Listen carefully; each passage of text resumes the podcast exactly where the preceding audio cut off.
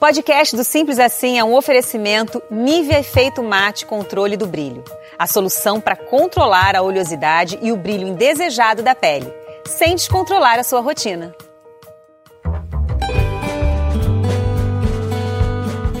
Oi, gente, aqui é a Angélica e esse é mais um episódio do nosso podcast Simples Assim.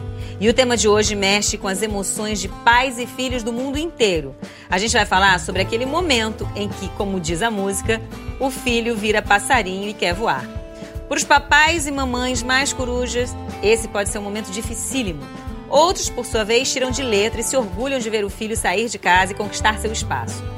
Mas lá no fundo, certamente rola aquele aperto no coração de todo mundo. E quem vai bater esse papo com a gente é a Camila Queiroz, que saiu de casa aos 14 anos para seguir a carreira de modelo. Já morou nos Estados Unidos e no Japão, até voltar para o Brasil e se tornar uma atriz que a gente admira muito. Então, fica com a gente até o fim, que vai valer a pena, tá?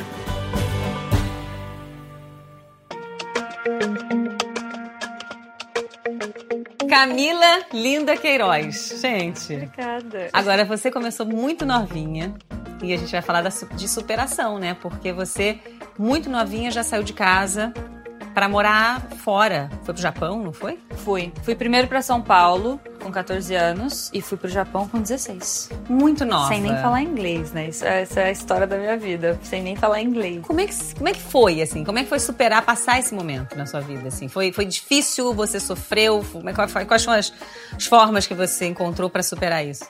Eu era muito nova, né? Eu não tinha muita noção, assim, do que era ir morar sozinha em São Paulo com 14 anos. Estava estudando ainda.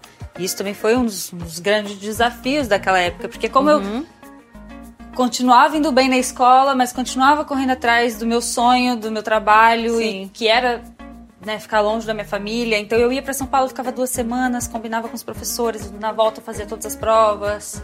E no último ano eu acabei não conseguindo mais fazer isso. Terminei o colégio em São Paulo. Mas foi difícil, assim, porque 14 anos, ter que aprender a cozinhar, a lavar. A gente já fazia tudo isso dentro de casa, minha mãe sempre ensinou. Uhum. A gente tem mais duas irmãs, tem né? mais duas irmãs, é, uma mais velha e uma mais nova, sou do meio. A minha mãe sempre ensinou a gente a fazer isso em casa. Então a gente sabia fazer todos os serviços, mas lavar roupa, assim, uhum. essa parte era com ela. E aí eu tive que aprender a fazer isso, assim, sabe? Tive que aprender a fazer mercado, tive que aprender a fazer a minha própria comida, tive que aprender a pegar ônibus, a é. não me perder naquele tamanho de cidade, né, que é São Paulo. Sim. Mas são desafios, são. assim. Mas acha que foi mais difícil para você ou para os seus pais? Quem sofreu mais nessa história, assim? Não sei, eu acho que eles. É, eu acho também. Eles nunca falaram nada. Eu, como nada. sua mãe, posso dizer Você que eu acho que a outra, outra mãe deve ter é, sofrido Eu bastante. acho que eles, porque eu acho que eles tinham mais consciência do perigo que era aquela situação, né? Mas ao mesmo tempo confiavam muito em mim, confiavam muito uhum. na agência, né? Mas assim, eu acho que eles tinham mais noção do que era a vida, do que era o mundo. Eu tava ali, assim, querendo viver, Vivendo querendo aprender, aquilo, é. batendo asinha, sabe? Uhum. É. Mas é, para mim, acho que a, a, dificuldade maior era ficar longe da minha família, ficar longe dos meus amigos, num, morando num apartamento com 15 meninas, cada Uau. uma de um canto do país, cada uma com uma educação diferente, com uma cultura diferente, porque nosso país tem né, muitas culturas Uhum. de cada região e de cada estado e sotaques. Então, para mim, essa era a dificuldade. Uhum. E com certeza na cabeça deles era uma coisa muito pior. Só que eles nunca me impediram, nunca colocaram um empecilho, pelo contrário, assim. A agência às vezes ligava, Camila, você precisa ir para São Paulo. E agora, a gente não tem dinheiro. Aí eles ligavam para os parentes, a gente uma vaquinha, conseguia o dinheiro da passagem e colocava crédito no meu celular e me mandava para São Paulo com aquilo. Ou seja, eles sempre te apoiaram completamente. Sempre me apoiaram, totalmente. sempre me deram suporte para aquilo acontecer. Então, Uhum. assim, ao mesmo tempo que com certeza era pior para eles, eles nunca me travaram e nunca deixaram passar qualquer insegurança ou medo Pra você. Para eu poder ir, entendeu? Uhum. Assim, eu nunca fui tipo, ai caramba, meus pais não queriam que eu tivesse indo Sim. viver, sabe, superar É, isso. meus pais estão lá sofrendo, eu tô aqui. Não. Tem gente que diz que quando vai morar fora, morar sozinho assim, a relação com os pais até melhora. Uhum. Com você, você acha que foi isso? Aconteceu isso ou não? A relação já era boa e continuou? Olha, eu não sei, às vezes eu me pergunto como teria sido se eu não tivesse saído de casa Eles eram muito cedo. coruja, assim? Muito, muito é, Sim. protetores? Sim, ao mesmo tempo não, porque eles também criaram a gente para pro, mundo, mundo. pro É. mundo. Eu acho que eles sempre enxergaram que as possibilidades que eles nunca tiveram, porque meu pai veio da roça, É, eles não terminaram o colégio porque tinham que trabalhar na roça com os meus avós, os- meu pai e a minha mãe. Então eles enxergavam que a gente tinha uma possibilidade, né? Que eu tinha uma possibilidade de, de ter uma vida diferente da que eles tiveram. Talvez até menos dura do que foi a nossa. Então eles falaram: não, vamos apoiar e vamos deixar ela aí. O máximo que aconteceria era eu voltar pra casa, né? Sim, gente? isso é o Assim, tal ah, amor incondicional, né? O amor de pai, que, que- de mãe, que eles, claro que devem ter sentido, sofrido, deixar a filha É. assim, mas que passa por tudo isso, assim. É. Supera isso pro melhor Supera pro filho, isso, é. né? E você, falando em superação, você mais ou menos três anos atrás perdeu seu pai. Foi. A saudade, claro, Uhum. Eterna, fica sempre. Mas como foi pra você superar isso, assim? Acho que eu, falando acho- em superação, acho que foi um, é um dos momentos mais Foi, é, complicados, é, né? É o maior da vida, né? Eu acho que a gente não. A gente pensa que isso vai acontecer, mas a gente não tá de fato preparado para quando Não. aquilo acontece, né? É. E eu tava é, em Foz do Iguaçu, gravando o primeiro capítulo de uma novela, Pega Pega, que eu era protagonista junto com o Matheus Solano. E a gente tava gravando, meu pai já tava na UTI, e eu não tinha comunicado ninguém daquilo. E Você sabia. eu sabia. E eu ficava, já tava um tempo, meu pai já tava um tempo internado. Uhum. E aí eu fui gravar mesmo assim, falei, mãe, preciso ir, não tem o que fazer, assim, cuida dele, as minhas irmãs estavam junto. E aí quando a gente tava, quando a gente terminou de gravar, eu falei, mãe, vou pro Rio, troco a mala e aí eu vou pra, vou pra, pra Ribeirão, fico aí com vocês. E ela falou, não, Camila, acho melhor você vir direto, porque seu pai não tá bem. E aí, assim, eu fui direto pra casa, cheguei num dia, consegui ver meu pai, vi meu pai na sexta e no sábado, no sábado à noite meu pai faleceu. E na terça-feira já tava voltando pro Rio pra gravar novela. Então, assim, Uau. enterrei meu pai no domingo, na terça eu já tava voltando pra gravar. E você acha que isso ajudou você a passar por esse momento? De repente estar na ativa, trabalhando? Você achou Sei, que isso ia te ajudar? Cena, a minha primeira cena foi com Caruso, que era meu avô, infartando. Assim, eu tava. A minha primeira, a primeira cena que eu gravei depois de ter perdido meu pai foi quase perdendo meu avô. Então, eu lembro que a gente tava gravando no hotel e eu comecei a chorar muito, assim. Eu vi o, o- o Caruso deitado naquela maca e eu lembrei do meu pai deitado na, Claro. na cama do hospital e eu falei, eu não consigo. E aí eu fui lá pra trás do cenário, chorei, chorei, chorei. Aí eu falei, não, porque se meu pai, se ele ainda tivesse internado, o que ele desejaria, e mesmo, né, meu pai tendo ido embora, eu tenho certeza que o que ele desejaria, ele é, Camila, força, você tem que fazer o seu trabalho, entendeu? E eu me agarrei naquilo e falei, vou gravar. E, consequentemente, né, na cena eu já não tava bem, então, de alguma forma, aquilo ali ficou dentro de mim. E... Mas foi, foi difícil, assim, não foi fácil. E na época o Luiz Henrique, nosso diretor, ele sabia, ele conversou comigo, falou, Camila, vai no seu tempo. Tipo, Eles foram sensíveis, Uhum, assim. uhum. Mas já tava roteirizado, não tinha o que fazer. Sim, sabe? E, e a maior responsabilidade, assim, que veio pra mim naquela época foi como eu vou cuidar da minha família. Porque meu pai era o chefe da casa, né? Sim. O único homem com quatro mulheres. Isso que eu ia falar, é muita mulher em casa, É. ele ali, e aí vocês tiveram que se organizar. Né? As mulheres da casa tiveram que se organizar. E, e- e você pegou essa responsabilidade um pouco pra você? Então, Peguei. você achou eu acho que eu você virei era meu, eu acho que eu virei meu pai, né? Você Eu entrou numa de que casa. você era o chefe da casa. É. E, e eu sempre tive o sonho de proporcionar uma vida melhor pra minha família. E com certeza depois disso isso se potencializou assim mil por cento. Claro. Porque eu já era o meu grande sonho. E a partir daquele momento eu falei, cara, é isso, assim, eu preciso cuidar delas agora, eu preciso fazer isso pelo meu pai, sabe? Eu vou cuidar delas, essa responsabilidade é minha. E é o que eu faço até hoje, assim, eu me agarro em, em proteger minha família, cuidar da minha família. E elas, enfim, acho que essa foi a forma que você encontrou até de estar ali junto, de passar É, por essa perda de uma é. forma mais leve, ou enfim, se é que que é, É. possível, assim. E eu não sei, assim, eu acho que o trabalho de alguma forma me ajudou, porque você acaba tendo que pensar em outra coisa, mas ao mesmo tempo tudo isso acontecendo, né? A família, a família se reestruturando, a minha mãe, 34 Sua mãe tá bem? anos casada, meu pai tá bem, graças a Deus, tá ótimo, assim. E é isso, é um dia após o outro também. Você não pode querer cobrar que a pessoa fique bem naquela situação, sabe? Cada um tem seu tempo, cada um também absorve isso de uma forma. Então, era muita coisa acontecendo ao mesmo tempo. E isso foi durante toda a novela, assim, sabe? Até às vezes me cobro, poxa, será que se eu fizesse essa novela hoje eu não teria me entregado mais? Sabe aquela coisa que a gente se cobra de sempre Sim, querer fazer melhor? E, mas eu entendo que foi do jeito que tinha que ser e eu dei o meu melhor naquele Com momento certeza. e Foi tudo bem, foi, Foi uma tudo delícia. ótimo. Eu adoro essa novela. Eu tenho um carinho muito especial por essa novela. É uma novela, isso. que eu ia falar, ela ficou marcada com- por uma novela muito especial pra você. Numa fase da minha vida. Uma fase marcante, É. muito diferente. Agora, e como atriz, assim, tem alguma coisa, já que você falou da novela, que você se cobra e que você.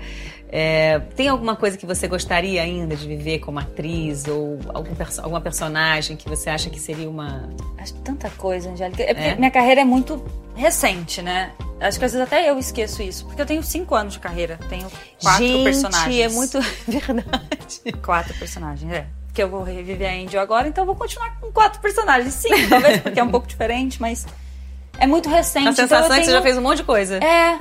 E às vezes eu tenho, eu também me lembro disso. Falo, Camila, não se cobra tanto, você tá começando, sabe? Você tem muita coisa pra viver ainda, muitos personagens. Eu quero fazer de tudo, assim. Eu tenho a sorte, isso eu posso dizer que é um privilégio, de até hoje ter feito personagens completamente diferentes. Nenhuma se parece com outra, com a outra, assim. E eu pude a cada novela brincar, sabe? Fiz a Angel, que começou inocente, terminou num assassinato. Teve alguma cena mais difícil dessas personagens tão diferentes que você fez, assim, que você olha e que você, teve medo de fazer? Ah, eu acho que disparado em Verdades Secretas, assim. Foi mais desafiador, né? Por todos os motivos. Primeira novela, o, o nível das cenas que a gente fazia, né? A tensão que tinha tudo aquilo. Uhum. É, Depois eu lembro que em Mafalda, em Etamundo Bom, eu fiquei bem nervosa também, porque eu comecei a gravar Mafalda cinco dias depois que eu tinha terminado Verdades Secretas. Então eu não tive muito tempo de destravar e. E uma coisa voltar. completamente É, diferente. Completamente diferente. E eu lembro que na primeira cena que eu tinha que é, chorar como a Mafalda, na Angel pra mim já era muito fácil chorar com a Angel, porque toda aquela situação que ela vivia já era muito. Já, aquilo já me potencializava demais pra ter as cenas mais de emoção. Com a Mafalda, eu fiquei buscando os motivos dela, a razão dela. E a Mafalda era um personagem tão solar, tão diferente. Tão leve, né? E isso, na, na época, eu falei, meu Deus, e agora como é que eu vou fazer isso? Como é que eu vou passar emoção com ela, que é tão diferente? E eu, era minha segunda personagem, então eu tava buscando ferramentas, eu não tinha tido tempo de ter preparação. Então, acho que essa, essa transição das duas também, pra mim, na época, foi ah, um pouco assustadora de, de ah, como é que eu vou fazer isso? Desafiador, O público vai me é. Sabe? Eu vou conseguir entregar esse personagem desse jeito? Porque na Angel eu tinha me entregado mil por cento, eu queria me entregar dois mil por cento pra, pra Mafalda, assim. E era uma prova pra mim também de que eu conseguia. Uhum. Mas eu acho que todo personagem tem uma cena, assim, que você Sempre tem uma que, mais- que é mais difícil, Você né? fica mais nervosa, que você fica mais assim, será que eu vou dar conta de fazer? Será que, será que vai rolar? É. Agora, você é muito nova, mas você já casou. Já casei. Com o Kleber, que eu amo também, que todos nós amamos, fofo. Vocês são um casal, assim, realmente muito queridos os dois, assim. é- é- dá pra entender essa, essa junção aí, assim, porque vocês dois são muito bacanas. Agora, e, e tem uma cobrança muito grande, apesar de você ser nova, de ter casado, quando a mulher casa, né? Ah, vai casar, aí já começa a cobrar filho Ah, sim. né? Depois que tem o filho, acaba o segundo filho. Aí sempre tem alguma É. cobrança. E quando não tá casado ainda, quando é que você vai casar? Se você É. estiver só namorando com ele. É sempre É. assim.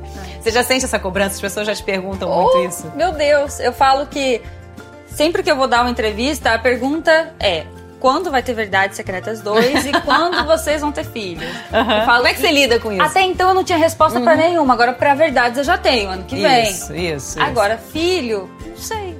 Vocês Porque, são tão assim, novos, né? Pois é, é, o Kleber já tá com 34, eu tô com 27. Ah, ele já tá velho. velho, gente, velho. Posso falar? Bora. Bora. Primeiro a gente já, né, a gente, brinca- brincadeira. A gente não se cobra muito isso não. Já passou, já, já- a gente já teve esse momento de começar a pensar, poxa, mas será que a gente já não tinha que começar a pensar nisso agora? Não. Só que é muito engraçado, porque quando eu tinha, sei lá, 22, quando eu tava fazendo Verdades Secretas, eu lembro até que virou capa de revista, porque durante uma entrevista eu falei, ah, me perguntaram, você sonha em casar, em ter filhos? Aí eu falei, sim, sonho, ah, sei lá, uns 25 anos. Eu lembro, penso. acho que dessa história. Eu acho É, que eu lembro dessa virou entrevista. capa, sua. virou matéria. É. Camila quer casar e ter filho até Eu acho que eu lembro que eu devo ter 25. pensado que doida. Eu pensei, né? E os comentários eu lembro que era assim, nossa, quando você chegar em 25 você me fala. É. com 27. Mas eu casei com 25. Coincidentemente não foi planejado, mas eu Uhum. casei no civil com 24 e no, no religioso com 25.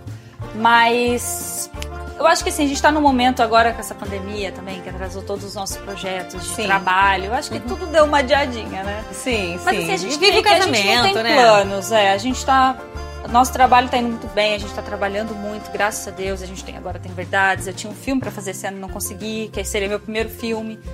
Então vamos ver, vamos ver. Não sei, eu não tô pensando muito, sabe, em quando vai ser. Qualquer hora grávida. Olha que coisa mais Meu Deus, imagina que louco. Camila, tô aqui. Angel pode aparecer grávida, imagina que máximo. Olha, já viajando, Valci, Valci. Olha eu dando umas dicas, umas dicas. Agora, você saiu de casa, foi tudo bem, seus pais apoiaram e tal. O que você diria para os pais que estão ouvindo a gente agora no podcast aqui e que o, filho quer sair de casa, assim, o que, que você falaria para esse pai, para essa mãe, que estão nesse sofrimentozinho? Você que teve a experiência de sair cedo para trabalhar, teve o apoio dos pais e para os filhos também. Eu acho que cada caso é um caso, né? Porque acho que a gente nunca sabe a, a, o que vem atrás daquela relação, né? Às uhum. vezes o, é, é, criado pela avó, né? Tem essa, esse contato. A gente não sabe. Cada caso é um caso, mas o que eu diria é para que deem suporte emocional também, se possível, mas é a parte mais difícil. Mas que deem suporte, que, que apoiem, sabe, a pessoa correr atrás do sonho dela. Eu acho que é muito importante quando você decide correr atrás do seu sonho, uhum. pode ser que não dê certo, a gente não sabe o que vai acontecer. Mas é importante você sair de casa segura, e isso vai te dar uma força, sabe? Da pessoa falar, cara, minha família também quer me ver realizando os meus sonhos, também quer me, me impulsiona a correr uhum. atrás disso, sabe? Às vezes não é o que o pai está esperando para o filho, mas é o que vai fazer o filho feliz e aquilo é o mais importante, é o ser humano que ele vai se tornar porque ele está realizando o sonho dele. Realizado, né? E eu acho que o mais importante é ser uma pessoa do bem, sabe? A gente também às vezes fica, eu acredito que os pais acabam ficando frustrados, ah, porque meu filho quer ser artista e antigamente, não sei hoje em dia como isso ainda reverbera, mas ah, né, os pais não gostavam quando os filhos diziam que é, queriam ser é, artistas. É. Então, acho que é a gente tem que ser um pouquinho menos egoísta e, né, e torcer pela felicidade do outro e apoiar que o outro corra atrás do sonho dele, né? Felicidade, então, já que você falou de felicidade, você acha que o conceito de felicidade para você mudou desde que você era adolescente e agora? O que é felicidade para você hoje? Não, não na essência não, porque eu sempre, a minha felicidade sempre foi estar com a minha família, sempre foi estar é, em casa. Eu adoro ficar em casa, eu adoro curtir as minhas cachorras, ficar com o Kleber, a gente fazer coisas né, que, uhum. que, a gente gosta de fazer, que é tão raro, porque a gente, né, tirando a pandemia agora, a gente está sempre trabalhando, 24 uhum. horas por dia, 7 dias por semana. Então, são raros esses momentos que a gente consegue, né, ficar em casa, curtir, estar tá com a família inteira reunida. Eu vou ver minha mãe agora, depois de sete meses, eu acho, da pandemia. Então, assim, eu acho que... Você ficou, você ficou esse tempo todo? Desde fevereiro. Como é que você aguentou, gente? Ah, muito, muita chamada de muita vídeo. Muita chamada de vídeo, né? muita chamada de vídeo. Eu acho que eu nunca fiz tanta chamada de vídeo com a minha mãe. Apesar de que no começo, né, quando eu saí de casa, a gente se falava por telefone o tempo inteiro. Até por orelhão, né? Sim, que naquela é, na época, época não era essa facilidade toda. É, não tinha WhatsApp, imagina.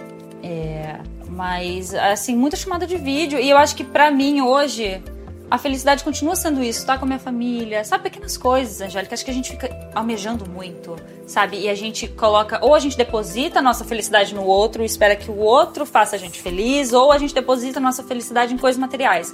Ah, não, eu preciso ter o celular da moda para ser feliz. Ah, eu preciso ter o carro mais caro para ser feliz. Não é isso. Acho que a felicidade é o que você vive no dia a dia. E só quando você tá trancado dentro de casa numa pandemia, talvez que isso caia. Né, eu acho que ficha. caiu a ficha para muita gente. É. E para outros ainda não. Que você também passou a enxergar o outro. É, né? é. Então acho que felicidade para você sempre foi viver as coisas simples da vida. Sim, simples assim. Simples assim, linda assim, não é? Ai, gente, adorei nosso papo aqui. Manda um beijo pro Kleber, que vocês sejam muito felizes Amém. sempre. Vocês e... são nosso casal inspiração. Ah, adorei! Com certeza. Não, com certeza. Oh. Com certeza. A gente se inspira muito vocês. Que bom. Que bom. É, é, Trabalhando fico... junto, crescendo junto, é um isso. apoiando o outro. Eu acho, que, eu acho que o um relacionamento é feito disso, sabe? Acho que a gente não pode querer competir com a pessoa que tá com a gente. A gente uhum. tem que ser o degrau para que ela suba, depois ela Parceria. puxa a gente, aí a gente sobe, a gente puxa o outro e cresce junto, né? O relacionamento você tem que querer que o outro cresça com você, vir puxando, sabe? É. E a felicidade do outro é a sua felicidade, é assim que sem, funciona. Sem sombra de dúvida. Obrigada, tá? Adorei. Obrigada a você. Beijo.